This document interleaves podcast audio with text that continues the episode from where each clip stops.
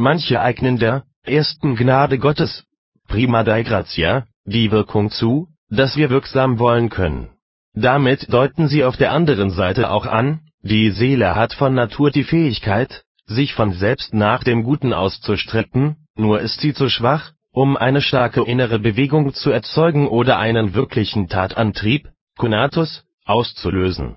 Diese Meinung, die von Origenes und einigen Alten stammt, haben ohne Zweifel die Scholastiker sämtlich aufgenommen, sie berufen sich auf das Wort des Apostels: Das Gute, das ich will, das tue ich nicht, das Böse aber, das ich nicht will, das tue ich. Wollen habe ich wohl, aber vollbringen das Gute finde ich nicht. Römerbrief 7, Verse 15 und 19. Der Mensch, den Paulus hier beschreibt, befindet sich nach ihrem Urteil in rein natürlicher Lage, in puris naturalibus. Aber damit verdrehen sie ganz und gar die Frage, von der Paulus an dieser Stelle handelt. Denn er redet hier von dem Kampf des Christen, den er auch im Galaterbrief 5, Vers 17 kurz berührt, jenem Kampf, den die Gläubigen im Widerstreit von Fleisch und Geist immerzu durchleben. Nun ist uns aber doch der Geist nicht von Natur eigen, sondern aus der Wiedergeburt (pro spiritus non a naturae, sed a regeneratione).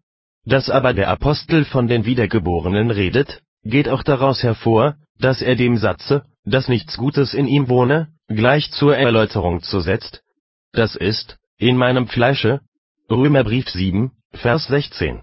So ist es nach seinen Worten auch nicht er selber, der das Böse tut, sondern die in ihm wohnende Sünde (Römerbrief 7, Vers 20). Was soll aber dieser Zusatz? In mir, das ist in meinem Fleische? Doch offenbar dasselbe, als wenn er sagte, in mir wohnt von mir selber aus nichts Gutes, denn in meinem Fleisch ist nichts Gutes zu entdecken. Daher folgt dann auch die Form der Entschuldigung, nicht ich tue selber das Böse, sondern die Sünde, die in mir wohnt. Solche Entschuldigung kommt nur den Wiedergeborenen zu, die mit dem wichtigsten Teil ihrer Seele, praecipiae animae parte, zum Guten hinneigen. Ganz deutlich wird dies alles aus den Schlussworten des Apostels ich habe Lust an Gottes Gesetz nach dem inwendigen Menschen, ich sehe aber ein anderes Gesetz in meinen Gliedern, das widerstreitet dem Gesetz in meinem Gemüte. Römerbrief 7, Verse 22 und 23. Wer anders soll einen solchen Widerstreit in sich tragen als der, der aus dem Geiste Gottes wiedergeboren ist, aber zugleich die Überbleibsel des Fleisches mit sich schleppt? So hat auch Augustin, der diese ganze Stelle anfangs auf die Natur des Menschen beziehen wollte, seine Auslegung als falsch und unsachgemäß zurückgenommen, an Bonifatius, und Retrakt. Wollen wir aber annehmen, der Mensch habe auch ohne die Gnade gewisse, wenn auch noch so geringfügige Regungen zum Guten, was sollen wir dann dazu sagen, dass der Apostel uns für unfähig erklärt, etwas zu denken als von uns selber? 2. Korintherbrief 3, Vers 5 was sollen wir dem Herrn antworten, der durch Mose sagen lässt, alles Dichten und Trachten des menschlichen Herzens sei immer nur böse? 1. Mose 8, Vers 21. Die Verfechter des freien Willens haben sich hier bloß an eine von ihnen falsch verstandene Bibelstelle festgeklammert, und deshalb brauchen wir uns mit ihrer Auffassung nicht länger aufzuhalten. Wir halten uns lieber an Christi eigenes Wort, wer Sünde tut, der ist der Sünde Knecht, Johannes Evangelium 8, Vers 34. Und Sünder sind wir alle von Natur, deshalb leben wir auch alle unter ihrem Joch. Ist aber der ganze Mensch der Herrschaft der Sünde unterworfen, so ist notwendig ist recht der Will, der ihr besonderer Wohnsitz ist, mit härtesten Fesseln gebunden. Auch würde das Wort des Paulus, Gott ist es, der in uns wirket das Wollen.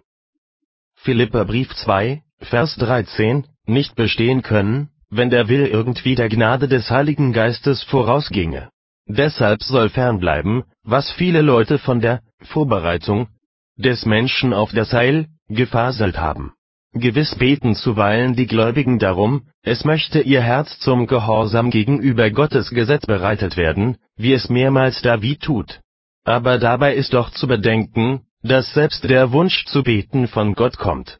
Das geht auch aus Davids Worten hervor, denn wenn er begehrt, es möchte in ihm ein neues Herz geschaffen werden, Psalm 51, Vers 12, so schiebt er damit doch nicht sich selber die Urheberschaft solcher Neuschöpfung zu Wir wollen lieber das Wort Augustins gelten lassen, Gott ist dir in allem zuvorgekommen, nun komm du auch seinem Zorn zuvor. Und wie?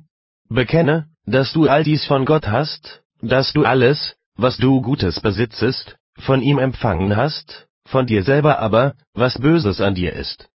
Oder kurz danach, unser ist nichts als die Sünde, Predigt 176, 5.